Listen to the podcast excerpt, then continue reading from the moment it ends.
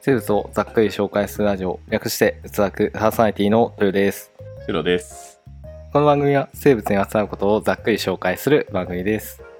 本日もどうぞお付き合いください。はい。今日は、あれなんですよね。ゲストに、もう初ゲストに来てもらっているんですけれども、はい。はいサイエントークとサイエンマニアという科学系ポッドキャスト番組を配信しているレンさんにお越しいただきました。はい。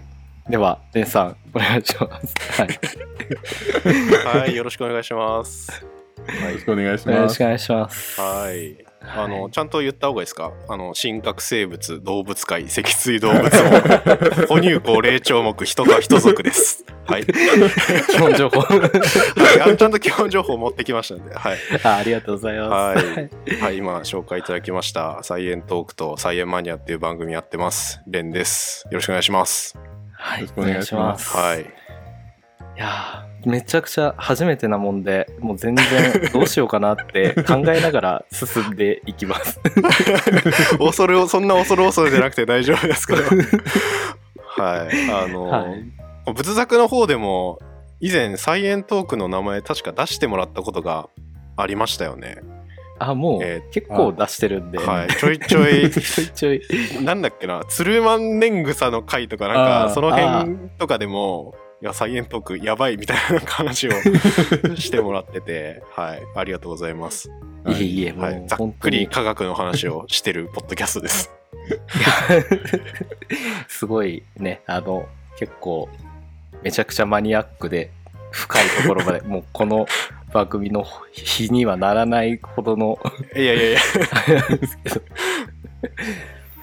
まあそんなえどうやって進んでいこうかはい。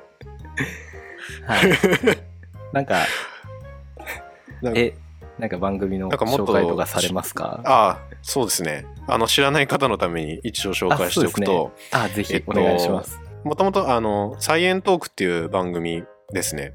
で、これはサイエンスをエンタメっぽく語りたいみたいな感じで、えーっと、2021年の4月ぐらいからやってるんですけど、えー OL エマさんっていう方と2人でやってて、まあそのまんま科学を楽しく喋ろうっていう、基本的にはそういう番組です。で、まあなんか日常の科学の話とか、例えばカフェインってどんなものか本当に知ってますかとか、ガラスとかストローって作られた歴史面白いよ、みたいな、なんか、そんな感じの科学の話とかをやってて、まあ、最近は科学史を最初から全部やろうみたいなことで、宇宙が生まれてから生き物がどうやって進化してみたいな話を今はしてますね。その辺が結構仏作ともちょっとリンクするところかなと思いますね。生物の話も結構出てきたりするんで、はい。っていうのがサイエントークっていう番組です。で、サイエンマニアっていう方は、あの、仏作のお二人にも、ちょっとさっきまで収録してたんですけど、1時間半ぐらい。あの、し あの姉妹番組っていう感じで、まあ、ゲストを呼んで対談形式でいろんなそのゲストの方のマニマニアックな話とかを聞くっていう、まあ、そういう番組になってます。はい。ありがとうございます、はい。い、やもうめちゃくちゃ面白くて。あ りがとうございます。すごい毎日聞いて、うん、通勤の本当になくてはならないものになっています。あその通勤のお供にしていただいてるんですね はい。いやもう、なのでそのレンさんとこうして話ができるなんて、マジで、はい。え、まあある種有名人ですからね、本当に。そうですね。ああ、いえいえいえ、そんなことないですよ。パンピーですよ。系番組の中では、まあなんか系代表みたいなところがあるので、こんなすごいインディーズのところに出ていただける。インディーズも何もないと思いますけど、そんなこと言ったら、ポッドキャスト大体全部インディーズだと思いますけど。いやー、なんか、きっかけというか、まあ、僕も仏作ちょいちょい聞いてて、あありがとうございます。まあ、どうしてもやっぱ科学、科学系のポッドキャストって検索したら、まあ、今ってそんな全部見切れないぐらい数あるわけじゃないじゃないですか。まあそうなんですね。うん、そんなにもうなんか何十番組も多すぎみたいな感じじゃないんで生物出てきて、おなんか生物の番組が新しくできてるなと思って聞いて、で、すごい楽しそうにお二人がやられてるんで、まあお二人以外にも他にもいらっしゃると思うんですけど、たまにあの、監督さんみたいなの出てきますけど、あそうなんですそうなんです。はい、聞いてて、で、なんかぜひコラボできたらなと思って DM させていただいた次第です。いやもう本当にめちゃくちゃ嬉しかったですね、びっくりしましたっていうか。いや、なんか DM したらい、いのって思って。足が震えてるみたいな DM 返ってきて、なんか、いやいや、そんな、そんなもんではないですよっていうのを伝えたいですけど、はい、いや楽しく喋りたいなっていう、はい、ことです。うん。まあじゃあちょっとはい。ねあの 緊張してますね、めっちゃ。くちゃ緊張してる 俺さっきまで収録してたから緊張解けたかなって思ったんですけど、ちょっと緊張してますね。いやなんかもう一回なんかやってきました緊張がはい。あ今、シロさんのお子さんが収録に参加しようとしますけど。二人目のゲストが。あ、二人目のゲストが、ストがね こんにちはって言っても、はい。イヤホンだから聞こえてないな。そうですね。バイバイ。見えるかな。すごい状況だこれは、はい、すごい状況ですね。僕、帰りましょうか、じゃあ。何のか分かんない。何の回か分かんなくなっちゃう。はいということでね、はいじゃあ本日はレンさんをゲストに迎えてやっていきましょはい。よはい、よろしくお願いします。うお願いしますろしくお願いします。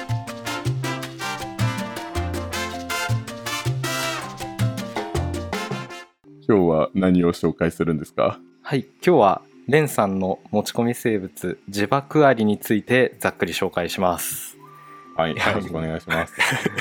すごい名前の生き物ですよねはい。なんか僕の持ち込み生物って言って自爆ありってだいぶ、なんか、物騒な感じになっちゃってますけど。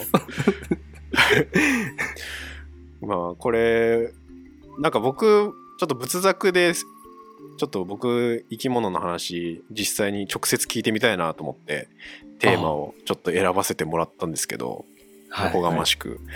あの まあ、もともとこの自爆アリって名前は知ってて、ももう、要は自爆するアリじゃないですか。うそうですよね。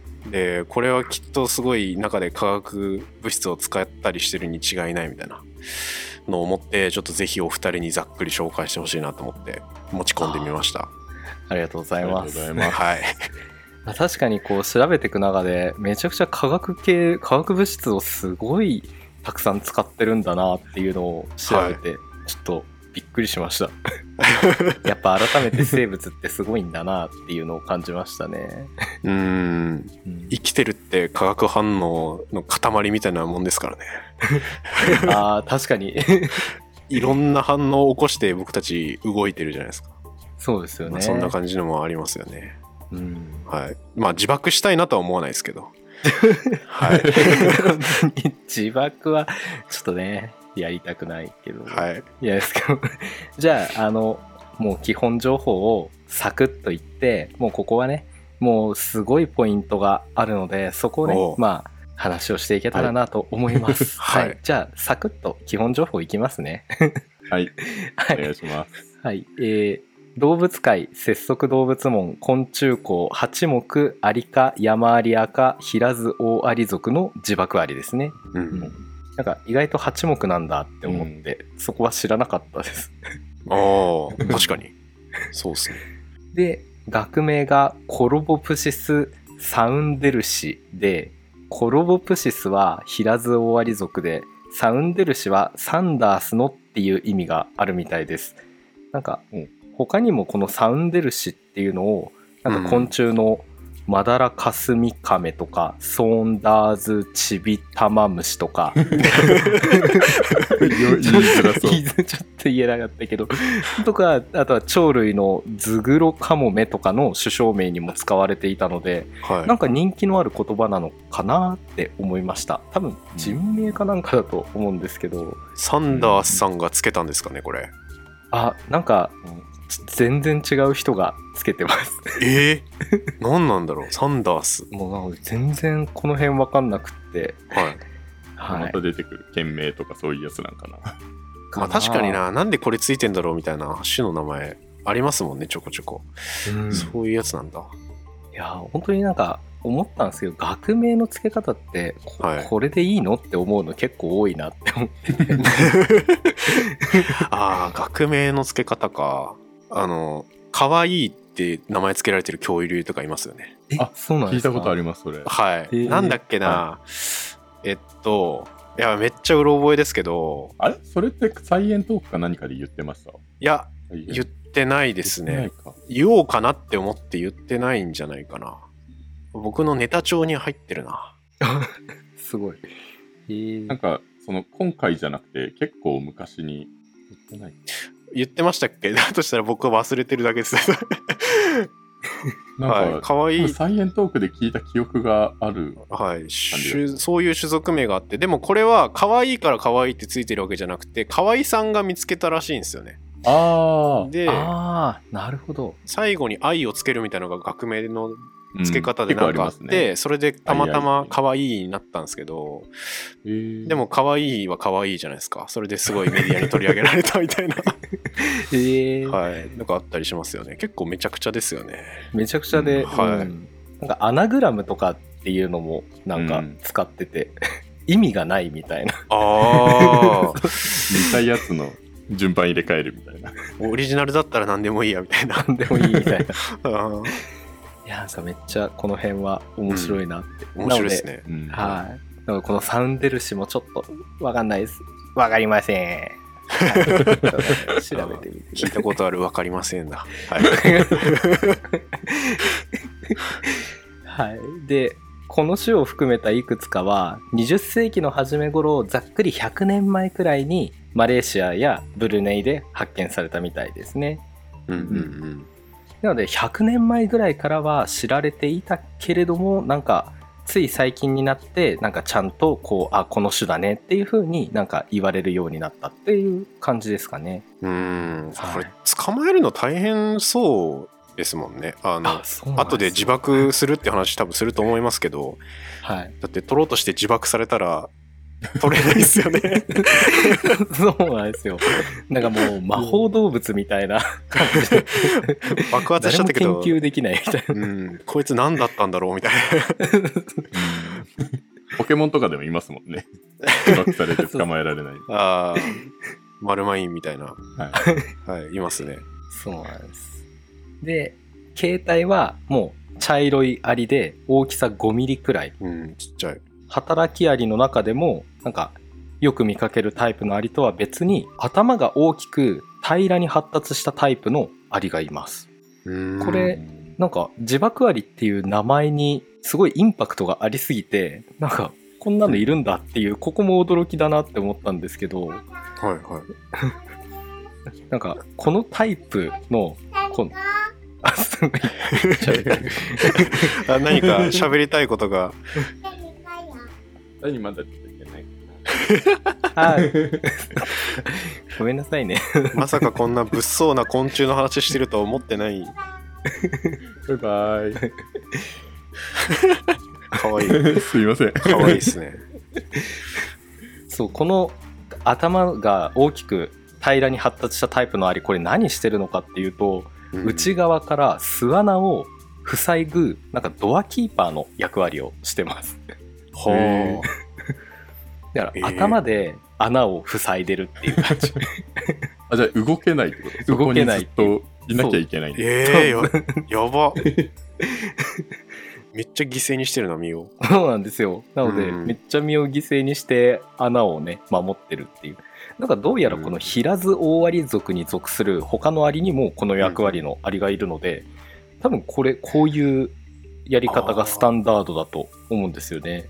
うんもしかして、平津大割の平津って平らな頭で平津ですか？あ、かな？ってことだと思います。おー、なるほど。平津っていうか。ヒラズ面白いで、そう、生涯ドアをなんかこう、塞ぐだけの役割の アリがいるっていう。は生まれた時から決まってるのかな？あそれともなんかその働きアリとかそういう社会的な中でその役割になったやつが平らになっていくみたいな感じなのかあ、どうなんだろうね。生まれたところからもう決まってるのかもしれないね。どうな、どうなんでしょう。ちょっうんと、わかりません。役割分担、いや、これ生き物の自己犠牲みたいなやつうん結構ありだったらありますよね。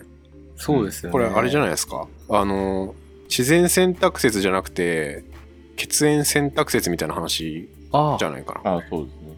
アリって親子より姉妹の方が遺伝子近いんですよね。うん。確か。そうなんですよあ、ね。そうなんですね。あの、うんメスが2倍体で、オスが1倍体の遺伝子で、うんなんだろう、子供にはオスの遺伝子は絶対入って、メスのはちょっともう入るんですけど、その親子同士の比較より、メスから生まれたメスって、その同じようなメスがいっぱい生まれてくるというか、うんオスが1倍体なんで。なので、自分の兄弟とかをうんうん。守った方が、自分が子孫残すよりも、トータルの遺伝子を残すことができるみたいな。そうっすよね。へーいやーだだからってそういうシステムが生まれるのはやっぱすごいなと思うんですけど。うん。割り切りすぎてるなっていう。割り切りすぎてよくこんな割り切り。いや本当に割り切りすぎて 子供への情はないのかみたいな感じの。感情ないっすよねこれ。感情あったらこんなんならんよな。おーいやー、ちょっとたまんないっすね。たたまんない、うん。うんすごい面白いっすねこれ。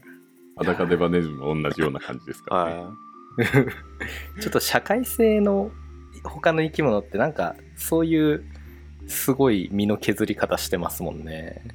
いうんうんうんしてる、これはいやーわかるけど姉妹の方が遺伝的に近いのはわかるけどっていううん。だからといって、犠牲になるかね。そうですね。はい、ドアキーパーなんて絶対最初に殺されちゃうじゃないですか、こんな。敵来たら。そうですよね。いやー、すごい。命も削って、すごい、すごいなって思いますごいな。はい。で、食性は、藻類とか苔、あとは死んだ昆虫、果物、あと魚とかも食べるらしいですね。えー、魚食べんだう。だいぶいろんなものをしっかり食べてるなっていううん、確かに。感じです。はい。っていうところが、まあ調べた、もうざっくり基本情報で、まあこのアリのすごいところといえばね、もう自爆をするというところですよね。うん。名前についてるぐらいですかはい。もうそれ、そそりますよね。そう言いますよね。そそる。もうすごい。そんな生き物いるんだって思いました。うん今回、うんこれ。じゃあ、そのめちゃくちゃ気になる自爆の方法なんですけど、うんこ。れ、腹筋をすごい収縮することによって体の一部をバーンって自爆させるっていうやり方らしいです。うん。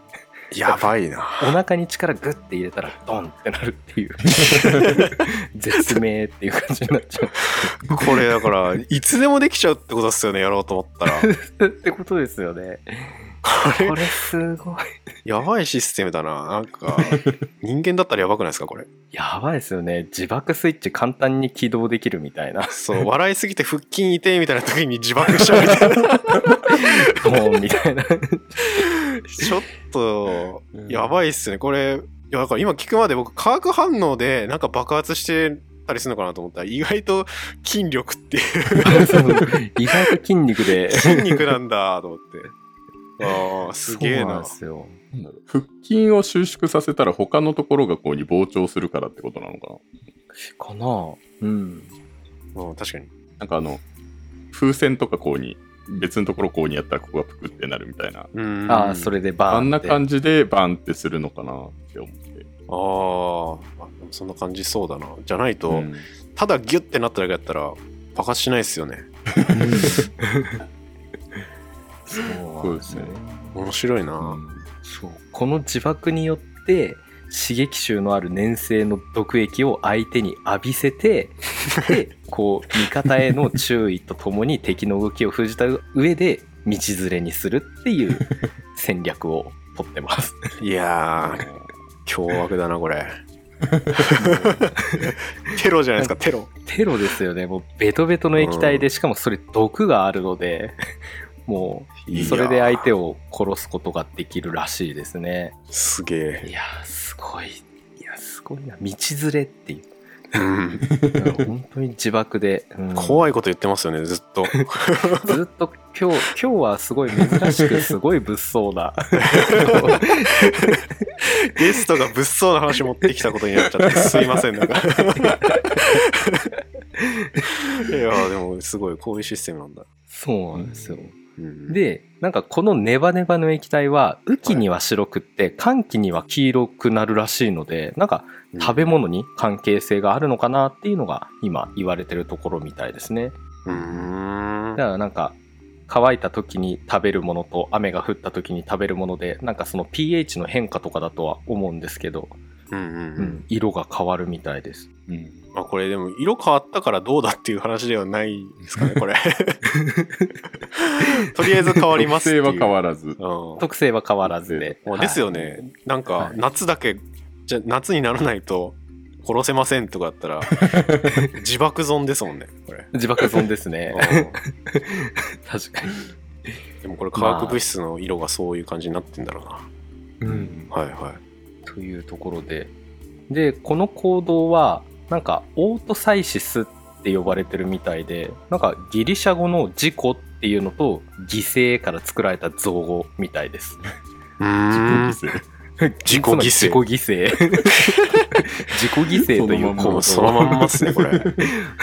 オートサイシスっていう。なんか、うん。なんか科学っぽい、生物っぽい用語ですよね。なんか、エンドサイトーシスとか、ファゴサイトーシスとか、なんか、そういうのに近いなっていう。うんうん、確かに。アポトーシスとかも、こうなんですよね。なんかこんな感じですよね。ただ、うん意味は自己犠牲っていう。自己犠牲をかっこよく言ってるっていう。これなんか使えそうだな日常でも使えそうですね。オートサイシス日常で、オートサイシス。オートサイズ。なんか、なんだろうな。なんか仕事をするときに、とりあえず今日は早くお前帰りたいんだろうみたいな。俺がここは引き受けるって。俺あやってやるよ俺がオートサイシスするから、お前は帰れみたいな。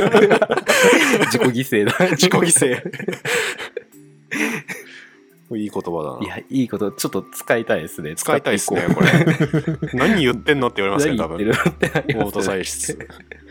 俺が自爆ありだって言って。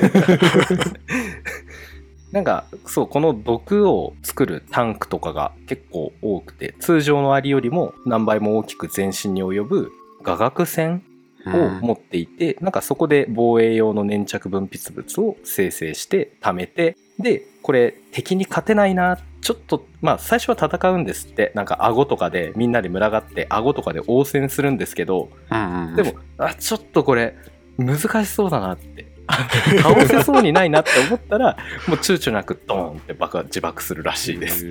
いやでもそれ判断のタイミング難しそうですけどね。でもまあ多分躊躇なくって書いてあるんで、すまあなんか結構すぐ。簡単に自爆するんだと思うんですよね。あーなんだこれなんか他のアリが自爆したらそれに連動して他のもボンボンボンボンみたいな感じなのかな。かな やばいな、それ。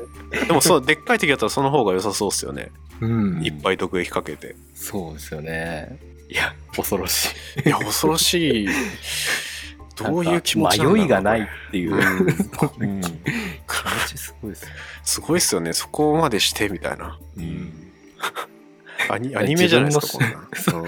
自分の死を守るために全くこう戸惑いがないっていうのが、なんか、怖い、怖い思想だなっていうか、なんか、う わすげえなってかんと到底人間じゃ無理だなっていうのを感じます無理ですね。人間には無理だな。人間には無理ですようん。そんな種のこと考えてこんな勇気ある行動はなかなかできないですね。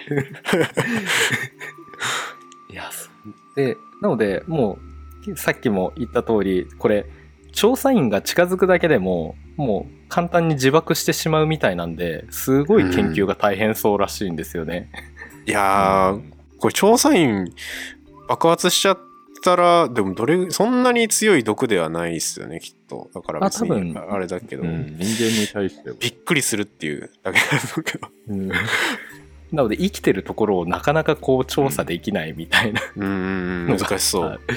うんということでもうここからもう連産パートになるかなと思うんですけど、化学成分が はい、すごくて、なんか一応こう書き出してみたんですけど、そのウィキペディアとかに載ってるので書き出してみたんですけど、はいはい、なんか分泌物が主にポリアセテート、脂肪属炭化水素、アルコールみたいなものから構成されて、だから1、2、3、4、5、6、7、8、9、10、11。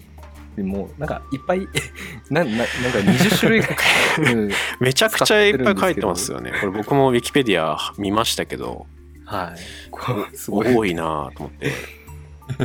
でこれ最初にちょっと言いたいのがはい、ウィキペディアにもちょっと言いたいのがポリアセテート脂肪属炭化水素およびアルコールって書いてるじゃないですか、はい、これすっごい広いグループの名前なんですよね、これ。まあそうですよね。アルコールそうなんですよ。脂肪属炭化水素って多分ほとんどそうなんですよ。なんかこれな、などのこれがその分泌物ですみたいな。これちょっと広すぎて、なんだろう。言うなら、公務員、会社員、自営業みたいな、なんか、そんぐらいざっくりしてる、なんか、でその中の人がどういうことしてるのか全くわからんみたいな状態だと思って、うんめっちゃわかりやすいはいもうちょっとなんか、その中にはいい人もいるかもしれないし、悪い人もいるかもしれないし、うん、うんなんか腸内細菌とかもいい菌、悪い菌とかもいるじゃないですか。ああいますそんな感じで、だからもうちょっと細かくか書いたらっていうのはちょっと思うんですけど、脂肪属、だから細かいフェノール類とか、うんプレゾールとかは一応書いてはいるんですけど、それが何なのかっていうのはあんま書いてないっていう。ちょっと不親切ですよね、このウィキペディアって思いまして、ちょっとだけ僕も調査しまして、これ。あありがとうございます。はい。まああの自爆アリみたいな昆虫が出す分泌物これ昆虫の接着剤みたいな本当に言われるみたいなんですけどあうんそういうのってこの成分が入ってるからもうめっちゃくっつきますとかそういうのじゃないっていうのがなんか一応調べてたら分かって完全にはこの自爆アリに関しては理解され2000 2000何年だろうなこれ。2000一応論文を読んできたんですね。あすごい、えーっと、2010年ですね。うん。10年前なんで、もしかしたら、この自爆ありマニアみたいな人がやってるかもしれないですけど、一応、昆虫の接着性外分泌線みたいな論文が出てて、なんかそれを見てみると、まだ完全には理解されてないんですけど、例えば、脂肪属炭化水素って言ってたやつ、はいこれなんか、ウンデカンとかヘプタノンみたいなちょっと難しい名前が書いてたりするんですけど、うん。こういうやつって、要は、すごい水を弾くみたいな性質があるんですよね。油っぽいみたいな。まあ、要は油なんですけど、はい。でそういうのが入ってると、相手にベタってくっついた時に、その逆にあなかなか取れない。い、まず。うん。っていうのと、あとは油っぽいものって、その逆の性質、水っぽいものを凝集させたりするっていう能力があると。うん。だからそういうのがあると、相手にくっついた時に、もうべちゃってそういう糖分みたいなやつがくっついたりとか、いろいろして、なんかなかなか動けなくなっちゃったりする、みたいなのあるらしいですね、これ。へえうわすごいよくよく考えられて 作ら作られてるなって本当に。で、なんかその、それも、あただ油がビチャってついただけだったらすぐ取れちゃうじゃないですか。はいだからそれはうん起きないように、ちょっと水っぽいものも入ってるんですよね、これ。だからアルコールとかフェノールみたいなのも入ってて、そういうやつは水素結合して、タンパク質にくっつくと。これはこれで。うんみたいなことが起きてるらしいんですよね。へえだからベタベタするみたいな。化学兵器ですねちゃんとここれもう完全に化学兵器っす。この2つの混合物が危ないってことなんですそうなんですよね。この2つというかこういうもの油とアルコールとって両方入ってる方がいい、うん、でなんか中でもこのフェノールっていうやつを作ってうん自爆割はそれは結構効いてるっぽいんですけどうんフェノールってポリフェノールとかをやっぱイメージするのかな？一番、おポリフェノール。おフェノールって構造で言うとベンゼン管に OH が1個ついてるっていうやつがフェノールとか、うん。まあそれの仲間なんです。よなんでポリフェノールってポリってたくさんっていう意味で、うん。フェノールだポリフェノールはだからフェノールたくさんみたいな意味なんですよ。ポリフェノールって。うん。でなんかフェノルキとかってありましたあフェニル基ってやつがありますね。フェニルキか。はい。はい。だからややこしいのが、フェニル基は、ベンゼン環だけなんですよね。ああ、なるほど。OH がないんですよね。OH あ、で、いや、今よくぞ聞いてくれましたって感じなんですけど、このフェ、うん。フェノっていう意味があるんですよ。うん。フェノって、これ、もともと、なんか照明用のガスの副産物みたいな感じで取れてて、輝くっていう意味なんですよ、うんフェノって。いへえあかっこいいや、かっこいいんですよ。フェノって輝くから、だから、ベンゼン管みたいなやつって UV とか当てたら当てたら光るんですよね、光って。へえみたいな感じで、この光るっていう意味、フェノと、まあ、オールはアルコールのオールですよね。あはいはいはいだから OH がついてる。みたいな、結構名前は理にかなってるなって名前がついてて、光る、光るアルコール。光るオールみたいな。ことですね。もともとの由来としてはう。んで、まあこれが結構、ちょっと、まあ酸性だったりするんですけど、性質としては。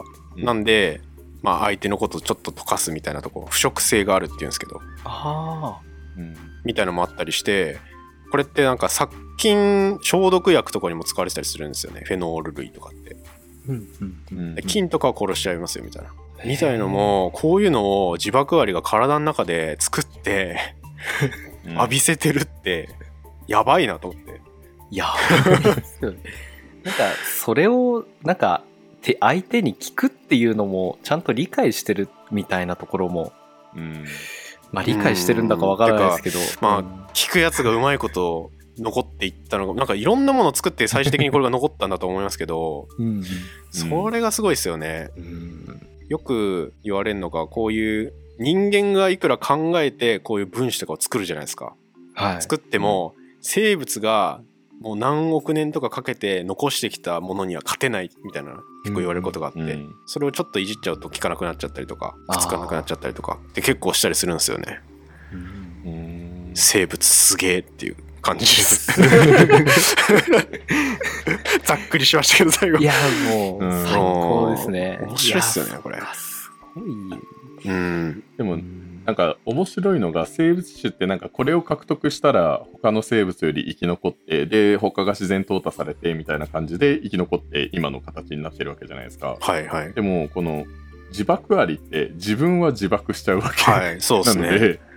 これを持ってる種が生き残りやすいっていうのが持ってたら死ぬし死な死なざるを得ないし。うーん。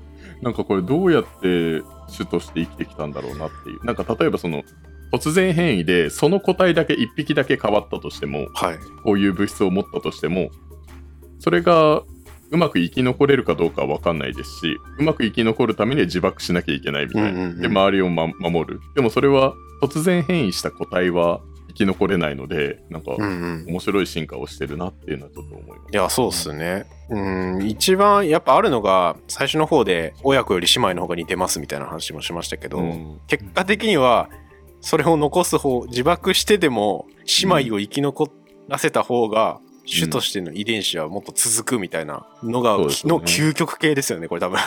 うん。自爆するって選択肢を。だからぜ自爆しなかったタイプは、やっぱ種としてごっそりやられちゃううんみたいなことが起きたんでしょうね、きっと。あそうですね。だから姉妹もこの突然変異を受けてるのかな。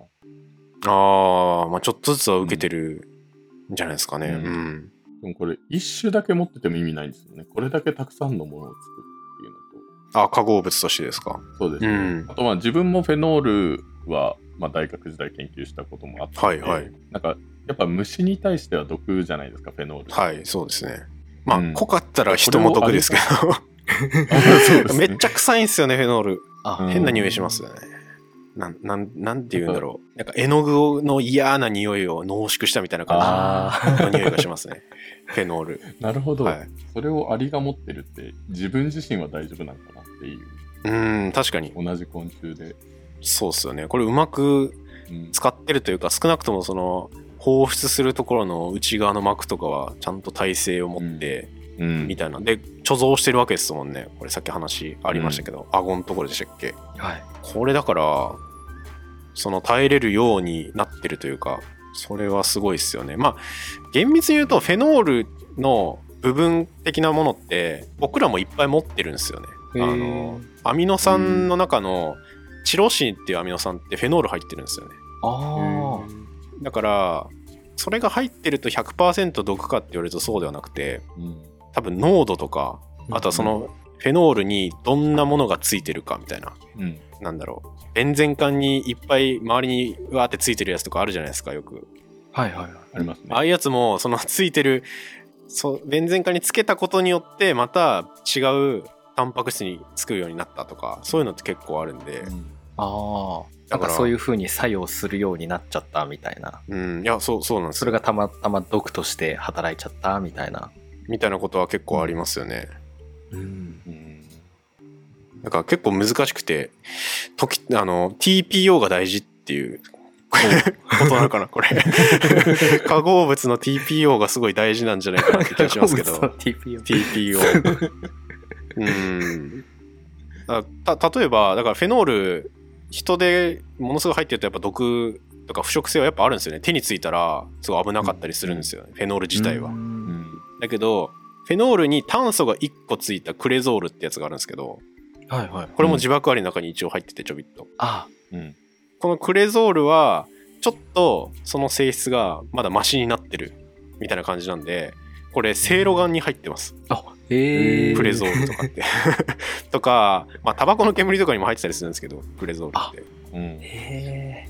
だからまあ殺菌するぐらいの毒ではあるけど人にめちゃくちゃ毒は、まあ、結構抑えられてるみたいなうんとかはあったりしますよね、うんなるほど。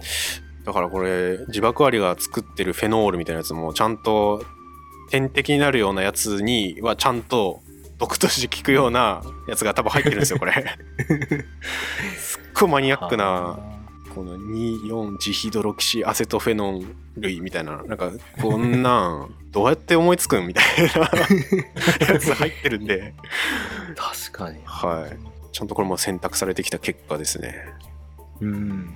まあそっか。昔は多分もっといろんなの使ってた可能性もありますもんね、きっと。また違うう。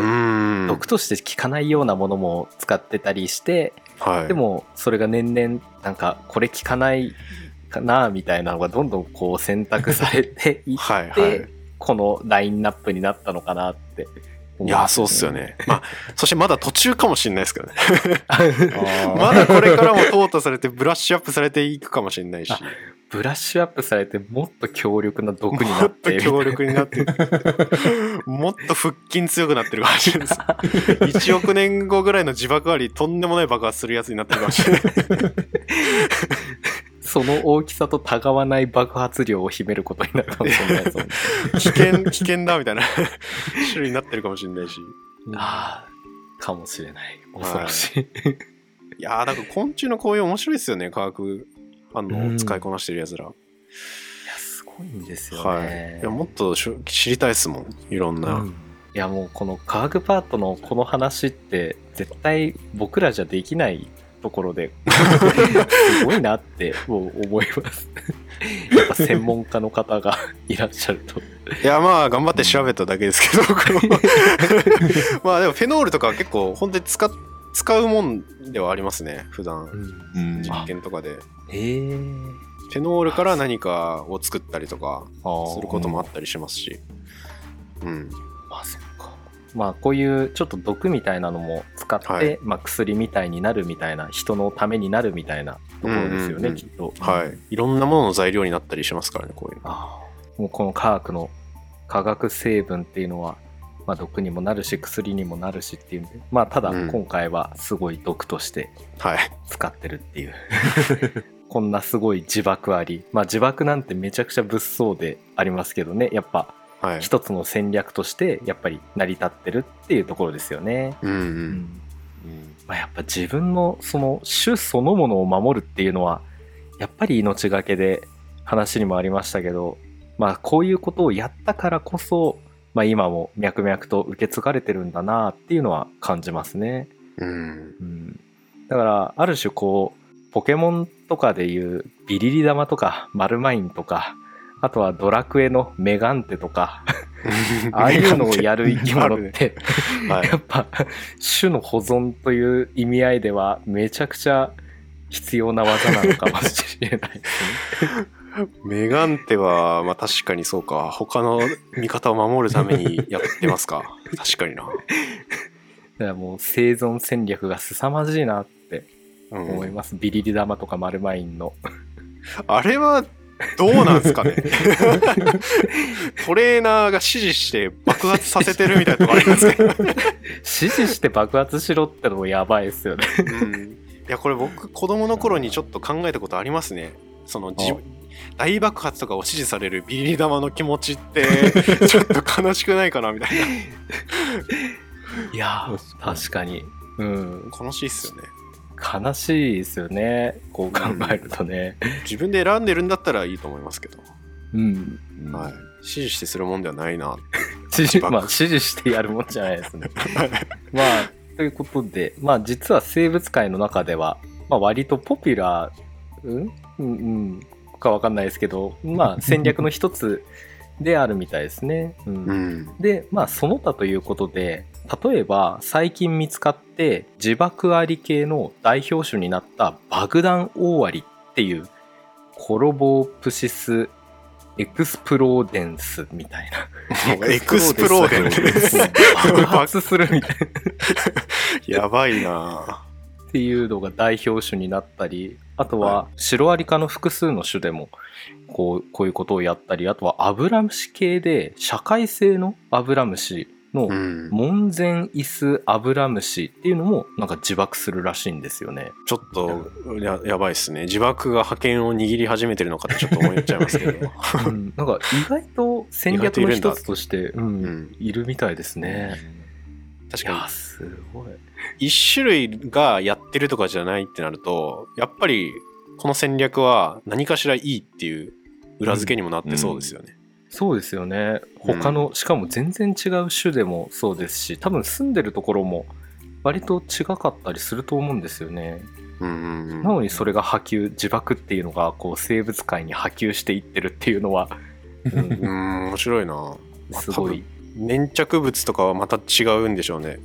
ああ、でしょうね。うん。ういん中身とかは違うんじゃないかや、すごいですよ。敵も違いますもんな。うん敵も違うから、うんそれに合わせた自爆の仕方というかをしてるんだろうな きっと。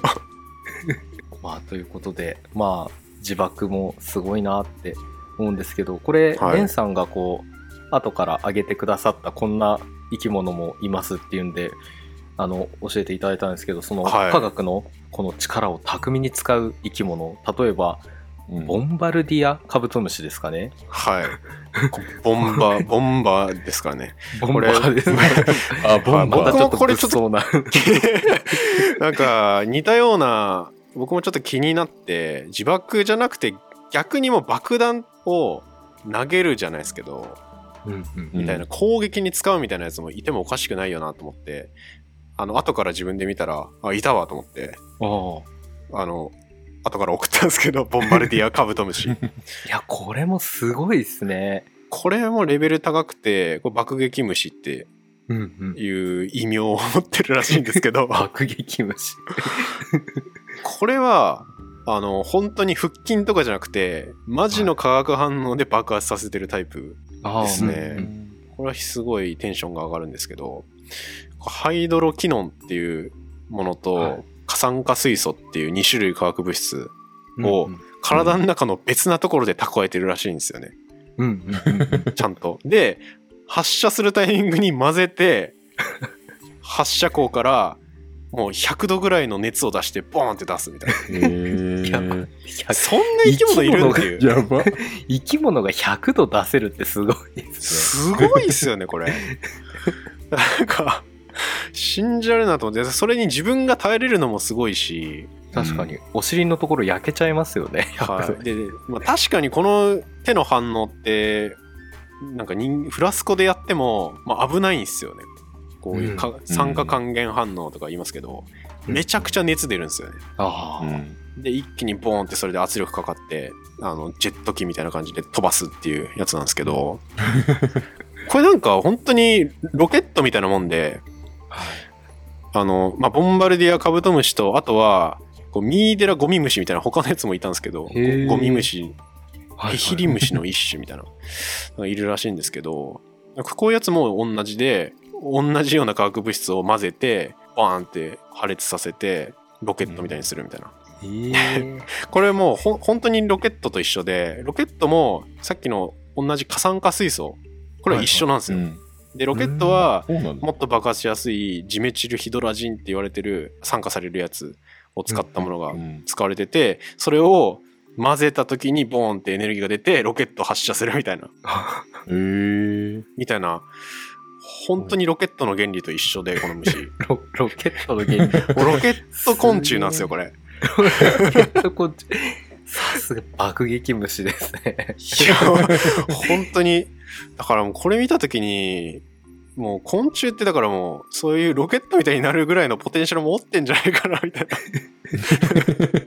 そのまま宇宙行けんじゃないかなみたいな、あうん、それぐらい可能性があるような、ーううんん、化学反応を使いこなしてるっていうそういう虫ですね。いや、はいすごい。か僕ま感動しましたこれ見見つけて。これでも、ボンバルディアカブトムシと言いつつも、なんかはい。見た目全然カブトムシじゃなくて、はいあなんだってちょっと、なんかよくわかんない。ななんていうんですかね。なんかちょっとキモい虫ですよね。カブトムシじゃないんだって思って、カブトがないなって思って。カブトはないっす。うん。だからもうカブトに使うエネルギーをもうこのジェットに使ってんじゃないかな。いや、もう、これ、カブトもついてたら最高にもう、子供たちの憧れの虫になりましたね。あー確かにいや、でもすこごいな。んな爆発使いこなしてたらそうですね。100度超えるらしいんですよ。沸騰するらしいですからねその液体が。うん。やばいね。でもこれ動画ちょっと見て、うん。カエル、カエルにパクって飲み込まれたら、お腹の中でそのはい。ジェットを起こして逃げ出してくるみたいなことですよね。なんか動画で。ああそうですね。食べられた後もそういう吐き出したくなるようにうん。なんかそういう設計されてるというかなんかそういうカエルとかが嫌うフェロモン的なやつも入ってるらしいですよね。そういうのも入ってるね。それも入っててえー、プラスボーンって爆発するもんだからおえってなって。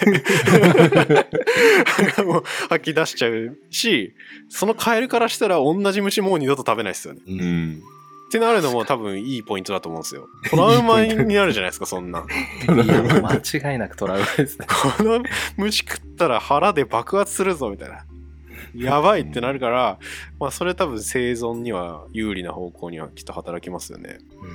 いやーこんなシステムができてるんだっていう。まあ、この科学、やっぱ科学ってすごいですね。科学もすごいし、生物もすごいしで、うん、すなんか。そうですね。いや最初にだから生物って、まあ、化学反応寄せ集めみたいなものだよねみたいな言いましたけど、はい。まあ、そのうん。一番表面化して分かりやすいのがこの自爆アリとかの毒とかあとはボンバルディアカブトムシみたいな本当に化学反応を起こしてるみたいなやつですけど まあだから境目ってないですよねきっと生物と科学の。ああ、そうって。思いますね。ううん。ん全部突き詰めてよく見たら化学反応だしでその化学反応の結果動いてるのが生物だし、うんうん。うん。どっちも大事だなっていうのはなんかすごいこれ見て改めて思いましたね。生物の勉強してていきなり過酸化水素とか普通は出てこないじゃないですか。そうですね。でも使ってる虫はいるんですよ。うん。それもすごいっていう。だからうん、教科書の酸化還元反応とかもうこれで教えればいいんじゃないかなみたいな。ボンバルディアカブトムシボンバレヤカブトムシですら酸化還元反応をうまく使ってるんだから、うんもっと勉強してこの反応式書けるようになろうぜみたいな。確かに具体例でこう出してくるとまた面白い角度からなんか知識とか身につきそうですね、思考とかもできそうで、なんかこういうのうまく組み合わせられたらいいですよね、うん。普通の学校の授業とかも、ちゃんと式で書けるのが面白いですもんね、うん。はい。いやすごい。こんだけの過酸化水素が出てきたら何度の熱出ますみたいな計算も反応式が分かったらできちゃうんで、まあ、それで100度超えるぐらいのみたいな言われてますけど。いやそっか。すげえ。はい。いやもう本当にめちゃくちゃ面白い生き物ありがとうございました。ただただこの爆爆発するやつ持ってきただけですけど。いやいやもうこれはい。早速もう授業でネタに使います。ああ使ってくださいぜひ。自爆アリとボンバルディアカブトムシ、はい。こんなのがいて。やっぱ科学って大切だよっていう。うん。いやーほんと使ってほしいですね。俺を聞いてる先生がもしいたら流行らせてくださいこの爆発する。爆発系。そう。生物も科学も面白いんだぞっていうのをぜひ伝えてほしいですよね。はい。うん大丈夫ですか？こんな感じで。はい。ありがとうございました。はい。本日はゲスト、えーサイエントークサイエマニアを配信されているレンさんにゲストにお越しに、んレンさんに ゲストとしてお越しいただきました。ありがとうございました。ありがとうございました。ありがとうございました。ではまた今後もよろしくお願いします。はい。あ今後もよろしくお願いします。同じ科学系としてよろしくお願いします。関係として